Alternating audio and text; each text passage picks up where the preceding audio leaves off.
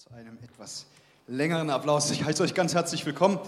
Vierter Advent. Mann, die Zeit fliegt dahin, ne? Und der letzte Teil unserer Predigtserie über Engel, mächtige Boten. Bevor wir dazu kommen, hm, will ich euch mitnehmen in ein Lied, das mir sehr, sehr gut gefällt, beziehungsweise ähm, gefällt mir der Musiker sehr gut.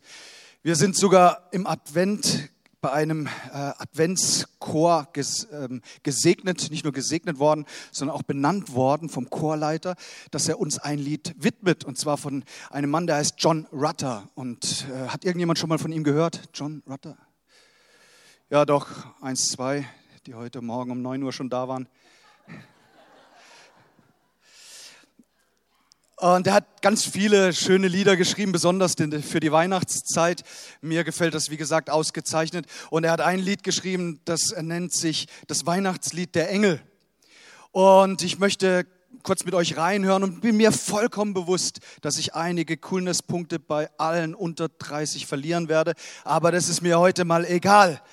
Wir äh, hören mal rein in das Weihnachtslied der Engel, okay? Seid ihr ready? Bitte lauf nicht weg, bleib sitzen, wenn es dir nicht gefällt. Es geht nur ganz kurz.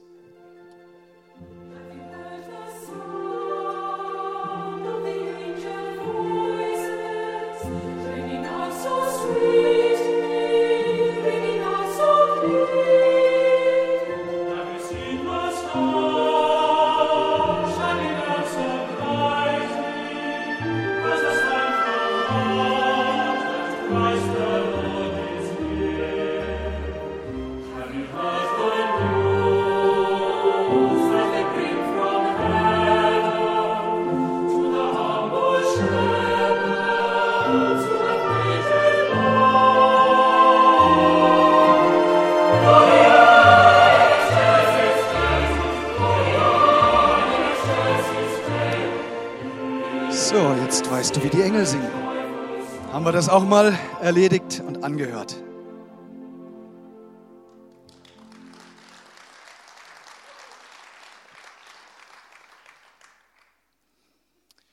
Wie war deine Woche?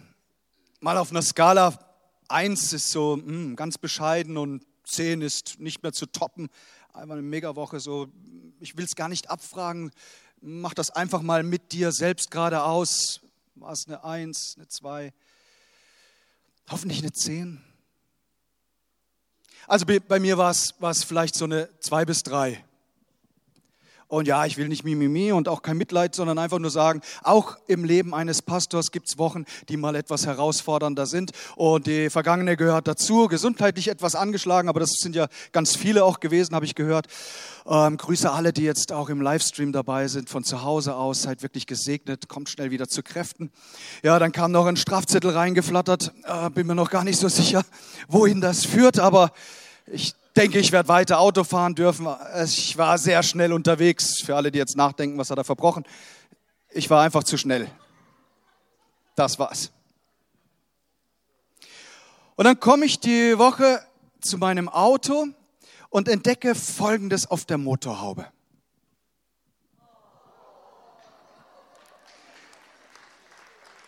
Ist das nicht allerliebst? Ich hatte natürlich sofort Nicole, meine Frau, im Verdacht, habe sie abends auch gefragt. Sie sagt, nö, nö, nö, äh, ich habe kein Herzchen gemalt. Von daher bin ich mir ziemlich sicher, nicht was du jetzt denkst, es war ein Engel.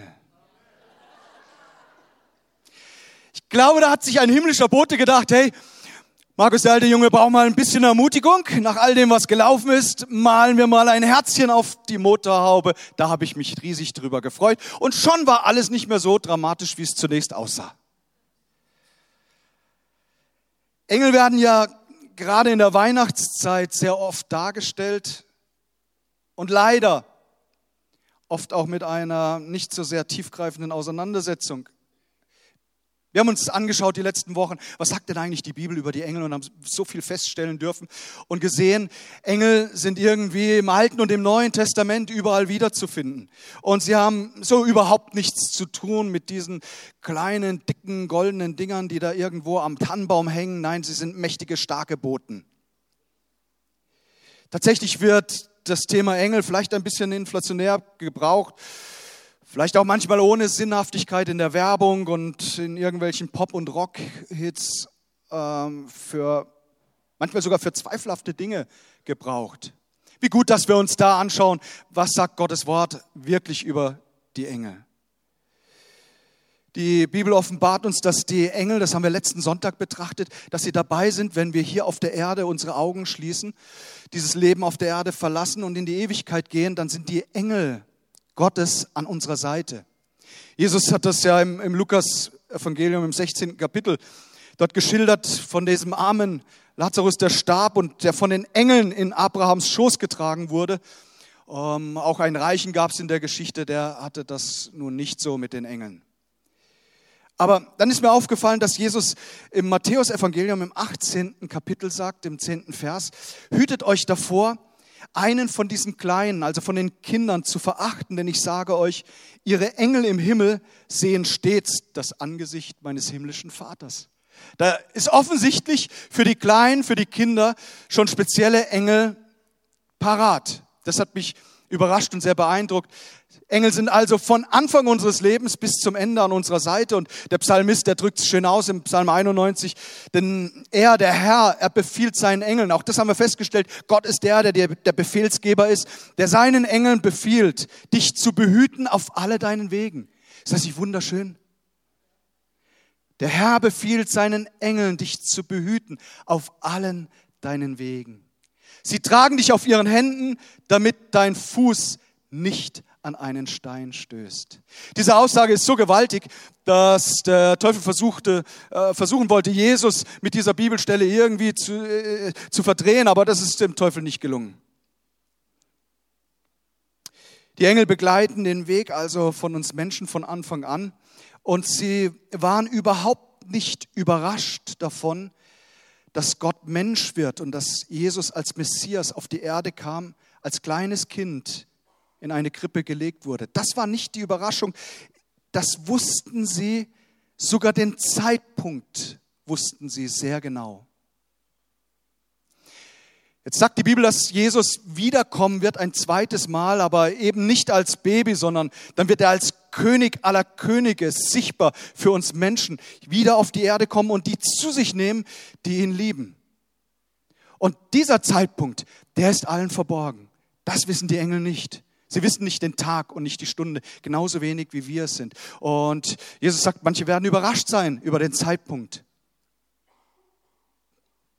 Das erste Kommen, und das feiern wir ja in der kommenden Woche, Weihnachten, das war nicht so sehr die Überraschung, weil im Alten Testament es wurde sehr detailliert prophetisch angekündigt. Jemand hat gezählt, 55 ganz exakte Hinweise auf Jesus Christus als den Sohn Gottes, der auf die Erde kommt und über 300 Aussagen prophetischer Natur. Wie gesagt, zum Teil so detailliert, so genau, dass manche Leute gesagt haben, das kann unmöglich stimmen. So eine Übereinstimmung, so eine hohe Trefferquote, das kann nicht sein. Das ist sicherlich hinterher irgendwie von jemandem dazu geschrieben worden. Und da sind sich alle Historiker einig, das ist völliger Blödsinn. Nichts wurde hinterher zugefügt. Das war im Voraus schon geschrieben. Und dann wurde es tradiert und weitergegeben von der Generation zur nächsten Generation. Da wurde nicht geschummelt. Übrigens, das Zeitpunkt des Kommens Jesu war nicht nur detailliert vorausgesagt, es war auch von Gott zum genau richtigen Punkt bestimmt. Da gibt's dieses spezielle Ereignis, auf den alle Engel irgendwie auch hingeschaut haben, hingefiebert haben, auf den Moment, so wie die kleinen Kinder auf, auf Heiligabend hinfiebern. Auf unsere großartigen Gottesdienste. Ja, vielleicht auch auf das ein oder andere Geschenk. Das darf ruhig auch sein. Gott war so klar in seiner Ansage. Und die Engel hatten die konkreten Hinweise über das Kommen von Jesus. Im Propheten Daniel, da ist ja so, dass, dass Daniel ähm, nicht nur den Traum von seinem Chef, von Nebukadnezar deutet, sondern selbst auch nochmal träumt. Und dann kommt, das kannst du lesen, in, ab so dem neunten, zehnten Kapitel, kommt Gabriel, der Engel Gabriel, ähm, dort vorbei Also hunderte Jahre vor der Geburt Jesu. Und dann wird dem Propheten detailliert gezeigt, wie die Weltreiche aufeinander folgen. Er konnte damals noch gar nicht so viel damit anfangen. Heute im Rückblick ist uns alles klar, weil er bekommt Details mitgeteilt, wie die Weltreiche aussahen. Zum Beispiel das große Weltreich Babylon, der Meder, der Perser, das griechische Weltreich unter Alexander dem Großen und dann ein kleines Dorf mit Namen Rom, das sich zu, einem, zu einer riesigen Weltherrschaft aufschwang.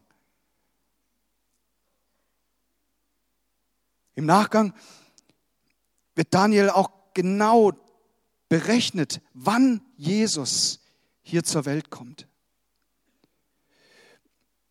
Wir müssen wissen, dass da in, in Jahrwochen gesprochen wurde, ein Zeitmaß, das uns so nicht mehr richtig geläufig ist, für die Juden aber vollkommen klar.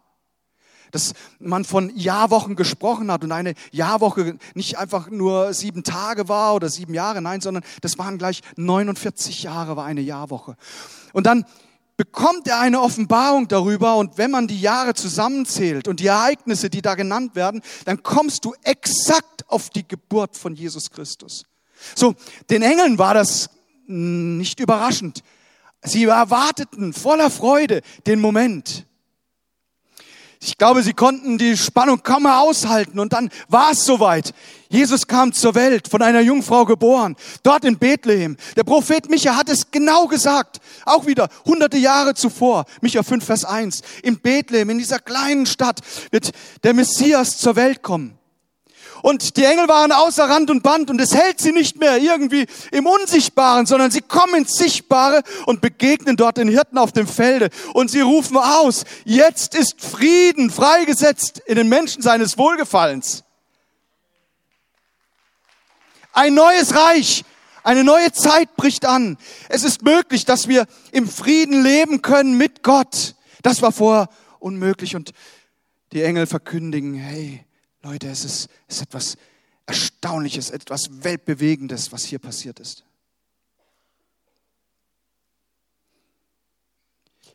Im ersten Buch Mose, im 18. Kapitel, Vers 18, da bekommt Vater Abraham und seine Frau Sarah, sie hatten noch keine Kinder, aber da bekommen sie Besuch von drei Engeln. Lohnt sich mal die Geschichte zu lesen. Die waren schon reichlich platt, dass da drei Engel auf Besuch kommen. Und was macht dann Abraham? Er tischt kräftig auf und nur so als, als kleiner äh, Sidekick. Ähm, offensichtlich essen Engel gern. Gut.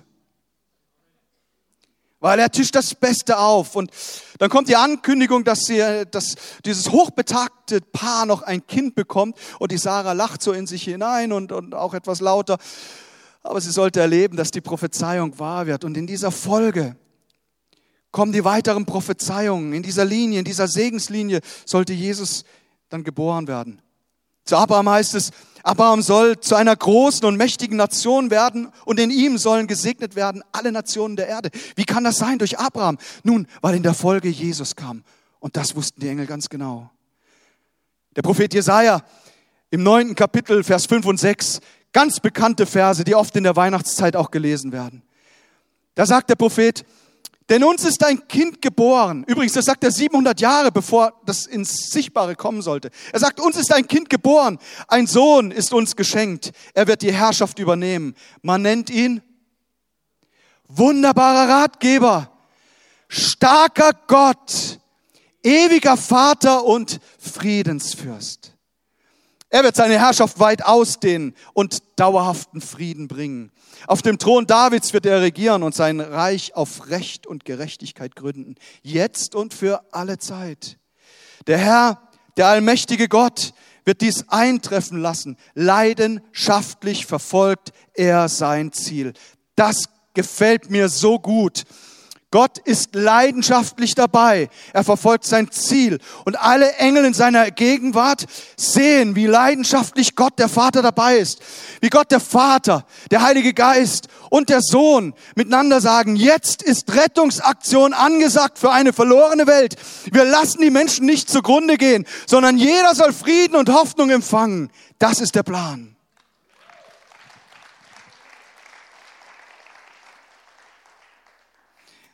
Jesaja im siebten Kapitel Er kündigt an, dass dieser Sohn Gottes von einer Jungfrau geboren wird. Oh ja, ich weiß, manche kritische Theologen sagen, nein, nein, da muss man eigentlich junge Frau übersetzen. Du kannst es schon so übersetzen, aber ich habe so meine Frage, wenn dann im Neuen Testament steht, dass sie unberührt war und kein Mann mit ihr Geschlechtsverkehr hatte. So nehme ich genau so, wie es Jesaja sagt. Darum wird der Herr selbst euch ein Zeichen geben. Siehe, die Jungfrau wird schwanger werden und einen Sohn gebären und wird seinen Namen Immanuel nennen. Das heißt, Gott ist mit uns. Der weinende Prophet Jeremia, er sagt im 31. Kapitel, er kündigt es an, dieses Kindermassaker, das dann unter Herodes bei Jesu Geburt auch stattfand. Da war dieser mächtige König, der Angst um sein Reich hatte, das sowieso vergehen wird.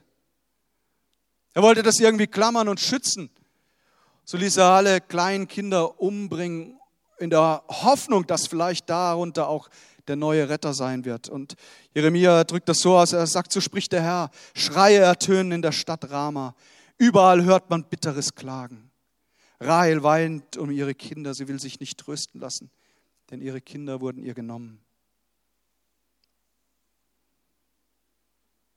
Und dann sagt Jesaja im 53. Kapitel, und das ist wirklich so der Höhepunkt der prophetischen Aussagen über Jesus. Er sagt in diesem fantastischen Kapitel, kündigt er genau die Rettungstat Gottes an. Er sagt, und, und der Messias, der Sohn Gottes, er wurde blutig geschlagen, weil wir Gott die Treue gebrochen hatten. Wegen unserer Sünden, wegen meiner Schuld wurde er durchbohrt. Er wurde für uns bestraft und wir, Leute, wir haben nun Frieden mit Gott. Ist das nicht eine wunderbare Nachricht? Wir haben nun Frieden mit Gott. Durch seine Wunden sind wir geheilt. Wir alle irrten umher wie Schafe, die sich verlaufen haben. Jeder ging seinen eigenen dummen Weg. Und der Herr, er lud all unsere Schuld auf ihn. Wenn du zu Hause bist, die Predigt verfolgst, dir es gerade gesundheitlich gar nicht gut geht, höre, durch seine Wunden sind wir geheilt. Nimm es an. Durch die Wunden von Jesus Christus sind wir geheilt. Durch seine Striemen. Er hat die Folter erduldet. Und durch sein Blut werden wir reingewaschen von jeder Schuld. Das ist die beste Nachricht, die es überhaupt gibt. Es ist durch nichts, durch gar nichts auf dieser Welt zu toppen.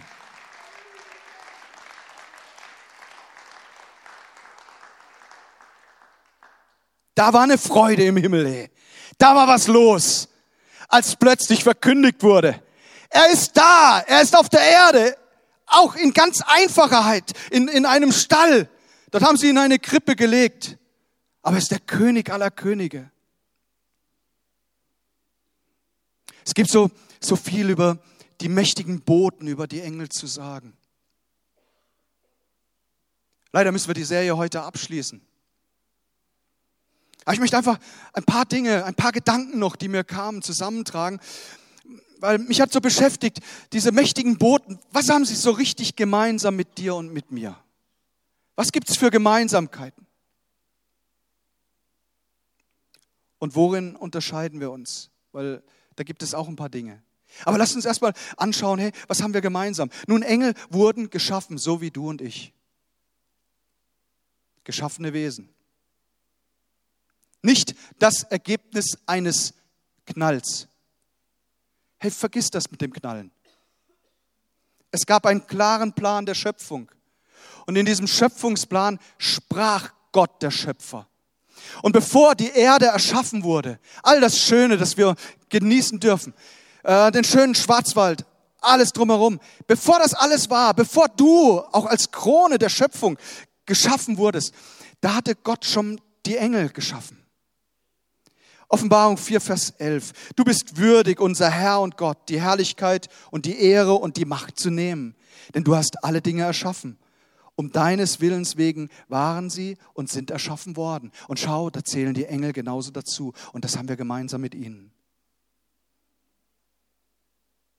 Sie sind wie wir Diener und Anbeter Gottes. Ähm, der Apostel Johannes wurde da sehr direkt darauf hingewiesen. Das, ich kann mir das schon vorstellen, wenn du in die Offenbarung hineinschaust, mit was er alles konfrontiert wurde. Dinge, die er so nie gesehen hat und auch vielleicht mit den einen oder anderen gar nichts anfangen konnte. Und dann begegnen ihm diese mächtigen Engel. Und schau mal, was passiert ist. Und ich, Johannes, bin der, welcher diese Dinge hörte und sah. Und als ich sie hörte und sah, fiel ich nieder, um anzubeten vor den Füßen des Engels, der mir diese Dinge zeigte. Und jetzt schau, was der Engel macht. Und er spricht zu mir, sieh, Tu es nicht. Ich bin dein Mitknecht und der deiner Brüder, der Propheten und derer, welche die Worte dieses Buches bewahren. Bete Gott an. Können wir das mal gemeinsam sagen? Bete Gott an. Engel haben durchaus eine Persönlichkeit, so wie du und ich. Sie lassen sich nicht einfach ziellos irgendwo dahin treiben. Sie sind stark und handlungsorientiert, genauso wie du. Du lässt dich nicht einfach plan- und ziellos irgendwie durchs Leben treiben. Nein, es gibt einen Plan Gottes für dich, für dein Leben, eine Bestimmung. Du sollst sie ergreifen, sie nehmen. Das macht uns gemeinsam mit den Engeln, weil sie tun das. Die Bestimmung, die von Gott ist, sie nehmen sie auf und setzen sie um. Lukas 1, Vers 19. Und der Engel antwortete und sprach zu ihm, ich bin Gabriel der vor Gott steht und ich bin gesandt worden, zu dir zu reden und dir diese gute Botschaft zu verkündigen. Hey, das ist unser Auftrag, gute Botschaft zu verkündigen. Sie sind, Engel sind versuchbar und ja, wir haben festgestellt, ein Drittel der Engel hat der Versuchung nachgegeben, ist dem Teufel gefolgt in seiner stolzen, rebellischen Haltung Gott gegenüber. Er dachte, er könnte sich auf eine Stufe mit Gott stellen als geschaffenes Wesen. Nein, hey, Gott ist Gott. Und der Teufel ist es nicht. Und wir sind auch nicht Gott. Gott ist Gott. Wir können uns frei entscheiden, ob wir Versuchungen nachgeben, ob wir in Sünde leben oder ob wir mit Gott leben und sagen, wir wollen der Versuchung, wir wollen sie abwehren.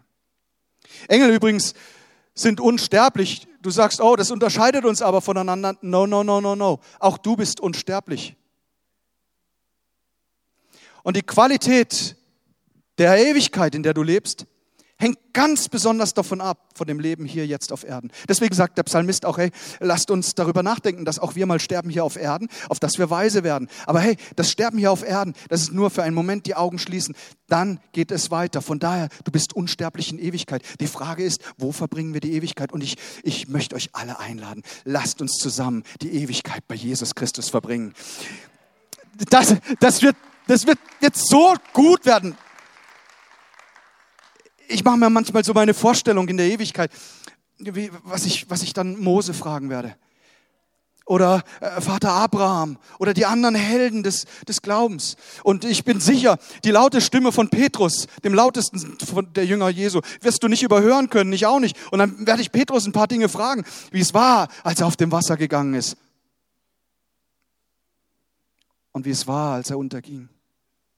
Ja, das wird er mir nicht erzählen, glaube ich. Aber eine Sache so, ein Detail, da habe ich erst jetzt so richtig angefangen drüber nachzudenken. Wie wird es eigentlich sein, wenn man den Engeln begegnet? Das sind die Herrscher. Mann, bin ich dankbar, dass es da eine Truppe gibt, die sicher für den Worship zuständig ist. Und mir hilft dabei. Sehr, sehr gute Musiker. Da werden starke Engel mit flammendem Schwert und nicht um zu ängstigen, sondern um zu demonstrieren, die Heiligkeit Gottes. Wir sind in der Gegenwart von Jesus Christus. Oh, das wird alles so beeindruckend und stark sein. Gibt es Dinge, die uns unterscheiden von Engeln? Oh ja. Wir beobachten nicht so sehr die Engel, weil sie auch meistens im Unsichtbaren operieren, ab und an ins Sichtbare kommen. Wir beobachten sie nicht, aber sie beobachten uns. Und weißt du, das muss und darf gar keine Angst auslösen, im Gegenteil, das kann etwas sehr Motivierendes und Schönes freisetzen. Der Apostel Paulus war sich komplett sicher, dass er im Sichtfeld der Engel ist. Er drückt das so aus. An die Gemeinde in Korinth, mit denen hat er es ja nicht so einfach gehabt, mit den Leuten dort in, in Korinth. Und dann sagt er ihnen, ja, mir scheint, dass Gott uns die Apostel als die Letzten hingestellt hat. Also er wurde nicht sehr gut behandelt dort von der Gemeinde, sagen wir es mal so. Und er sagt, ja, mir scheint, dass Gott uns die Apostel als die Letzten hingestellt hat, wie zum Tod bestimmt. Denn wir sind der Welt ein Schauspiel geworden, sowohl Engeln als auch Menschen. Das ist interessant. Hebräerbrief sagt, dass wir angefeuert werden von einer Schar unsichtbarer Zeugen für uns. Timotheus, er bekommt mit von Paulus, er sagt, äh, Paulus sagt zu ihm, gegen einen Ältesten, also jemand, der in der Gemeinde eine Leitungsfunktion hat, nimm keine Klage an, außer bei zwei oder drei Zeugen. Also wenn dann die Klagen sich vermehren, dann sollst du hinhören, Timotheus. Und wenn da einer dabei ist, wenn sie sündigen, weise sie vor den anderen Ältesten zurecht, damit auch die übrigen Furcht haben. Ich bezeuge eindringlich vor Gott und Christus Jesus und den auserwählten Engeln, dass du diese Dinge ohne Vorurteil befolgen und nichts nach Gunst tun sollst. Da gibt es offensichtlich die auserwählten Engel. Und wir sind in ihrem Sichtfeld. Sie sind an unserer Seite und wie gesagt, meistens unsichtbar. Auch jetzt weiß ich, dass der Herr seine Engel gelagert hat, hier ums ganze Zentrum, im Zentrum. Das ist ein wunderschöner Gedanke, sich das vorzustellen. Worin unterscheiden wir uns noch von den Engeln? Nun, Engel sind die permanenten Ermutiger. Da kommt der Prophet Elisa in eine schwierige Situation und du kannst das nachlesen im zweiten Buch Könige im sechsten Kapitel. Und plötzlich werden ihm die Augen aufgetan. Er sieht das, was eigentlich unsichtbar ist für andere Menschen, sieht er plötzlich. Er sieht die Herrscharen des Himmels. Oh, durchaus auch ein Wunsch von mir. Und ich glaube, wenn, wenn wir das begreifen und verinnerlichen, wir sind nicht allein gestellt. Nein, wir haben auch uns aneinander. Aber wir haben einen Gott, der in der Lage ist, Herrscharen in Gang zu setzen. Herrscharen von Engeln. Und sie sind die permanenten Ermutiger. Ich wünschte, ich könnte sagen aus meinem Leben, dass ich ein permanenter Ermutiger bin. Aber da unterscheide ich mich dann doch schon von den Engeln, weil ich manchmal auch entmutigt werde. Und äh, ich sage es nicht gern, aber manchmal entmutige ich auch andere Leute und das tut mir furchtbar leid hinterher. Weil Gott uns gesetzt hat zur Ermutigung füreinander. Wenn du mehr darüber wissen willst, hör dir einfach die Predigt vom letzten Sonntag an. Da sind wir eingehend drauf eingegangen. Gottes gute Engel und die unterscheiden sich auch von uns. Sie sind noch genauso, wie sie geschaffen wurden. Bei dir und bei mir ist das nicht der Fall. Ich möchte das auch kurz erklären. Als Gott in seiner Schöpfung aktiv wurde, hat er für den Menschen einen, eine wunderbare Umgebung geschaffen. Einen herrlichen Garten. Und die Bibelkenner wissen, da gab es einen Baum, von dem sollte der Mensch nicht nehmen. Als ein Zeichen, dass er sich Gott unterordnet, dass er seine Liebe Gott gegenüber ausdrückt. Und dann kam der Sündenfall. Der Mensch hat doch von der Frucht genommen. Und da hat sich alles verändert. Jeder von uns ist in eine Welt hineingeboren worden, die unter Sünde steht. Von daher ist es überhaupt kein Wunder, dass du in deinem Leben Fehler gemacht hast. Es ist sogar unausweichlich. Wir sind hineingeboren worden in eine Atmosphäre der Sünde. Das zeigt sich in der Zerstörung dieser Welt, warum Menschen gegeneinander aufstehen.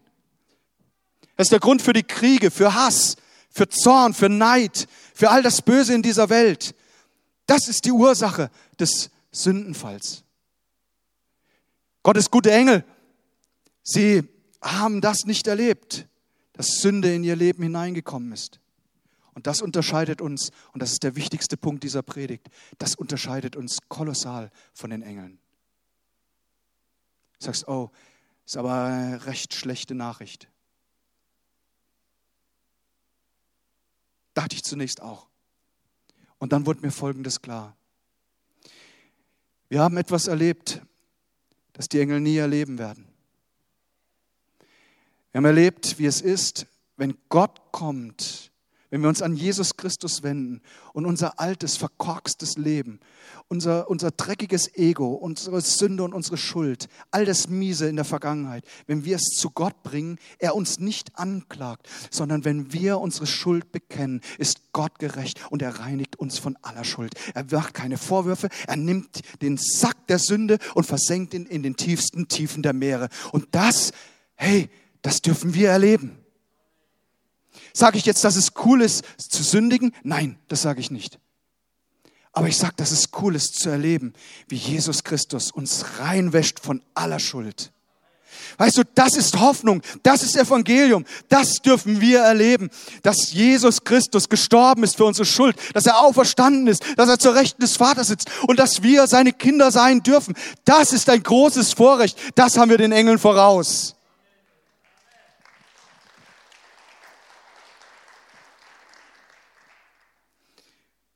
Petrus beschreibt das so in, seinem ersten Brief, im ersten Kapitel, dritter Vers. Gepriesen sei der Gott und Vater unseres Herrn Jesus Christus, der nach seiner großen Barmherzigkeit uns wiedergeboren hat zu einer lebendigen Hoffnung durch die Auferstehung Jesu Christi aus den Toten. Wiedergeboren zu werden, das hat kein Engel erlebt. Du sagst vielleicht, was ist denn die Wiedergeburt? Genau mit dieser Frage kam einer der hohen Theologen zu Jesus. Er hat sich nur in der Nacht zu Jesus getraut. Er wollte kein öffentliches Aufsehen machen. Sein Name ist Nikodemus und er kam da zum Herrn und hatte eine entscheidende Frage. Wie kann ich in den Himmel kommen? Wie kann ich ewiges Leben haben? Und Jesus, er spricht davon, von dieser Wiedergeburt, von diesem neuen Leben. Da kratzt sich der Theologe am Kopf und sagt, hm, hm, wie soll das denn gehen? Wie soll ich als erwachsener Mann wieder in den Leib meiner Mutter zurückkehren? Unmöglich. Jesus zeigt ihm auf, dass das eine geistliche Geburt ist, die in unserem Inneren stattfindet.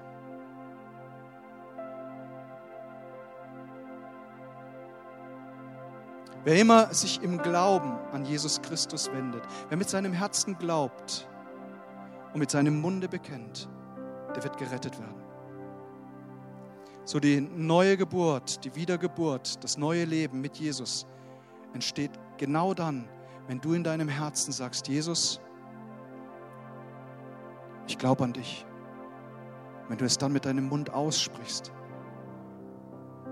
dann wirst du versetzt vom Reich der Finsternis rein ins Reich des Lichts. Und genau dann tobt der ganze Himmel.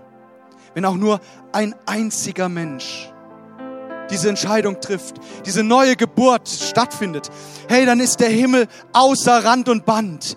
Da ist ein neues Leben. Da ist jemand verloren gewesen, aber nun ist er gerettet in Ewigkeit. Das ist so gut. Und der ganze Himmel applaudiert und ist voller Freude eine lebendige Hoffnung. Ehrlich, irgendwie fühlt es sich schon gut an, den Engeln was vorauszuhaben. Ehrlich, wie cool, dass ich kein Engel bin. Wie schön, dass ich die Liebe Jesus so intensiv erfahren kann. Jesus sagt einmal, wem viel vergeben ist, der liebt viel. Und wir lieben viel, weil uns viel vergeben wurde. Was, ehrlich, was, was wären wir ohne Jesus? Hoffnungslose Menschen. Keine Hoffnung auf die Ewigkeit. Kein Frieden im Hier und Jetzt. Nur Zweifel und Unsicherheit. Hey, ehrlich, was, was wären wir ohne Jesus? Mit dem sind wir alles. Eine lebendige Hoffnung. Interessant ist doch, dass die Engel sich freuen können über etwas, das sie selbst nie erlebt haben. Und sie sehen an uns Menschen, wie groß die Liebe Gottes ist, der uns nicht abgelehnt hat in unserer Sünde und Schuld, sondern seine Hand ausgestreckt hat.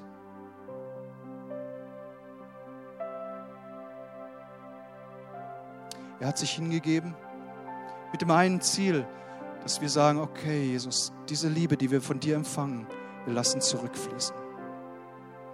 Hingegeben ist das Wort unseres Jahres und als Gemeindeleitung haben wir gebetet Anfang des Jahres und haben gesagt, Ende 22 wünschen wir uns eine komplette Veränderung der Gesamtgemeinde, dass jeder ein hingegebenes, an Jesus Christus hingegebenes Leben führt. Und was bin ich dankbar für die vielen schönen Entwicklungen, die wir begleiten konnten in diesem Jahr. Und dennoch, wir können nicht umhin, einfach nochmal darüber nachzudenken, was bedeutet Hingabe. Jesus hat alles gegeben. Jemand sagt mal zu mir, ja, du, wenn, wenn man hier dem Gospelhaus beitritt, äh, wie viel ist denn genug?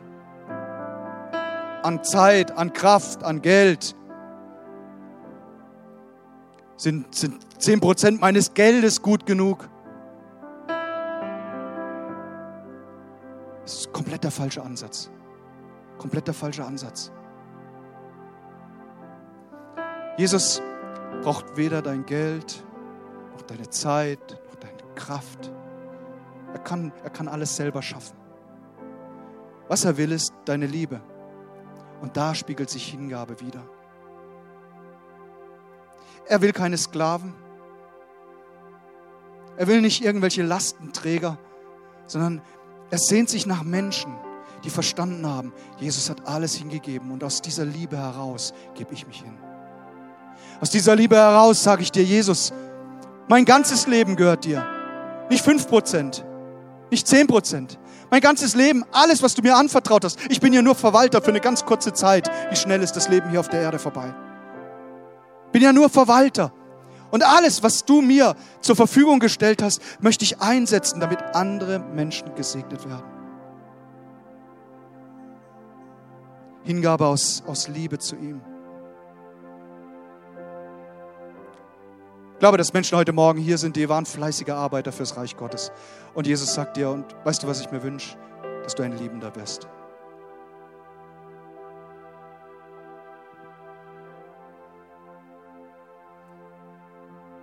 Gott sucht hingegebene Kinder aus Liebe, weil sie geliebt sind von Gott. Und dann macht Unterordnung Freude, weißt du. Gehorsam wird oft geweckt aus Angst vor Strafe. Unterordnung ist etwas ganz anderes. Es ist Folgen aus Liebe.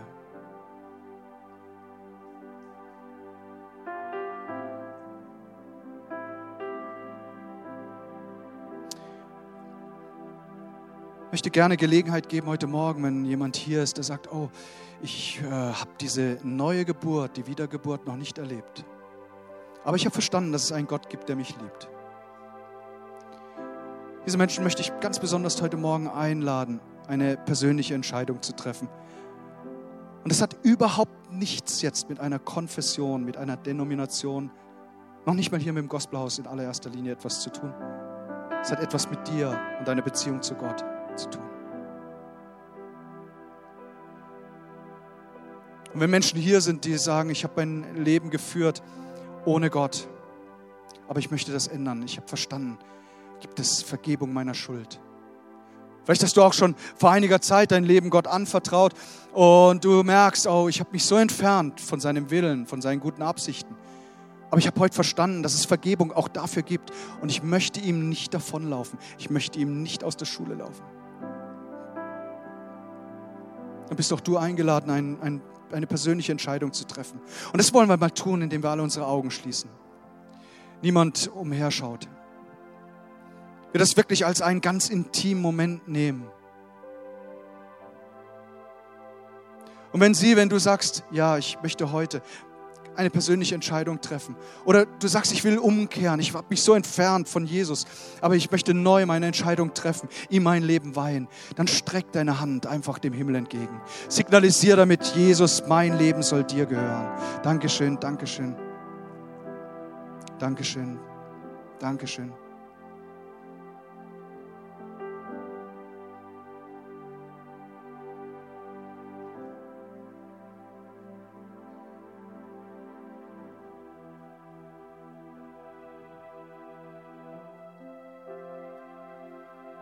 Jesus, ich danke dir so sehr für deine Gegenwart und für deine Liebe.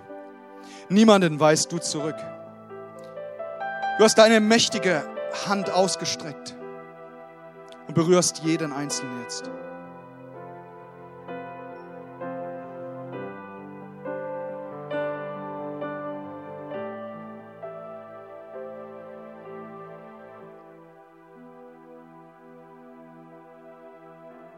Im Vorfeld dieser Predigt so stark den Impuls gehabt, dass Gott eine ganze Reihe hier unter uns von ganzem Herzen danken will. Gott sagt dir Danke für deine Liebe zu mir. Da, wo du dir den Dank auch von Menschen erwartet hast, Gott, Gott sagt, sei da nicht enttäuscht, sondern höre mein Wort. Ich spreche mein Danke jetzt in dein Leben hinein.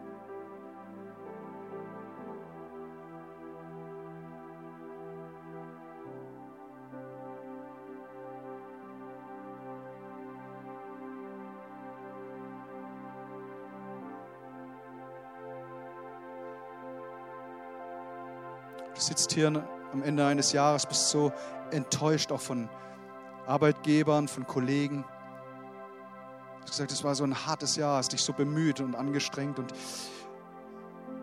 niemand hat irgendwie ein, ein positives Wort geäußert und Gott sagt, ich habe dich nicht vergessen, höre. Nichts deiner guten Taten ist in Vergessenheit geraten. Es ist alles notiert. Gott sagt, und ich werde dich erheben. Da, wo du denkst, du wurdest nicht gesehen, Gott sagt, ich, ich werde dich positionieren. Und zwar zum richtigen Zeitpunkt und an dem richtigen Ort.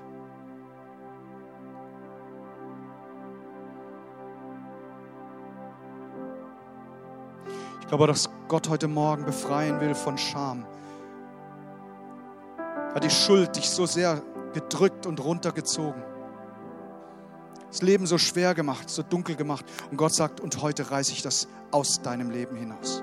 Heute nehme ich diesen ganzen Sack der Schuld. Und ich werde auch die Scham nehmen, die versucht hat, dich zu trennen von mir. Und höre, höre mein Wort. Nichts und niemand wird dich scheiden können von der Liebe, die in Jesus Christus ist. Weder Hohes noch Tiefes, weder Mächte noch Gewalten. Nichts wird dich trennen können, sagt der Herr, dein Gott, zu dir.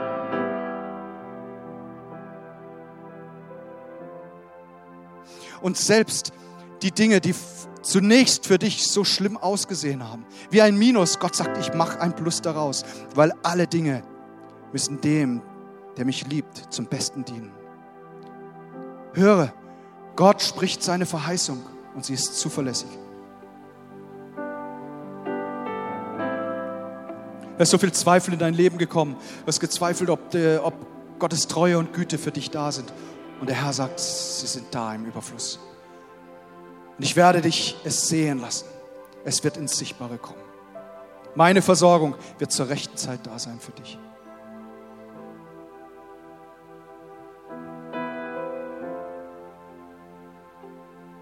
Kommt, lasst uns alle zusammen aufstehen. Und wir wollen miteinander ein Gebet der Hingabe an Jesus Christus sprechen. Wenn du das möchtest, dann betet das doch laut mit, wie wenn es das allererste Mal in deinem Leben wäre. Herr Jesus Christus, ich gebe dir mein Leben. Vergib mir alle meine Schuld. Reinige du mich von allem Bösen. Danke, dass ich dein Kind bin. Dass ich Hoffnung habe. Ich möchte mich dir hingeben. Mit allem, was ich habe. Denn du bist der König aller Könige. Dir gebührt alle Ehre im Himmel und auf Erden. Und jetzt lasst uns diesem König, dieser Majestät mal einen mächtigen Applaus geben. Wir danken dir, Jesus. Danke so sehr.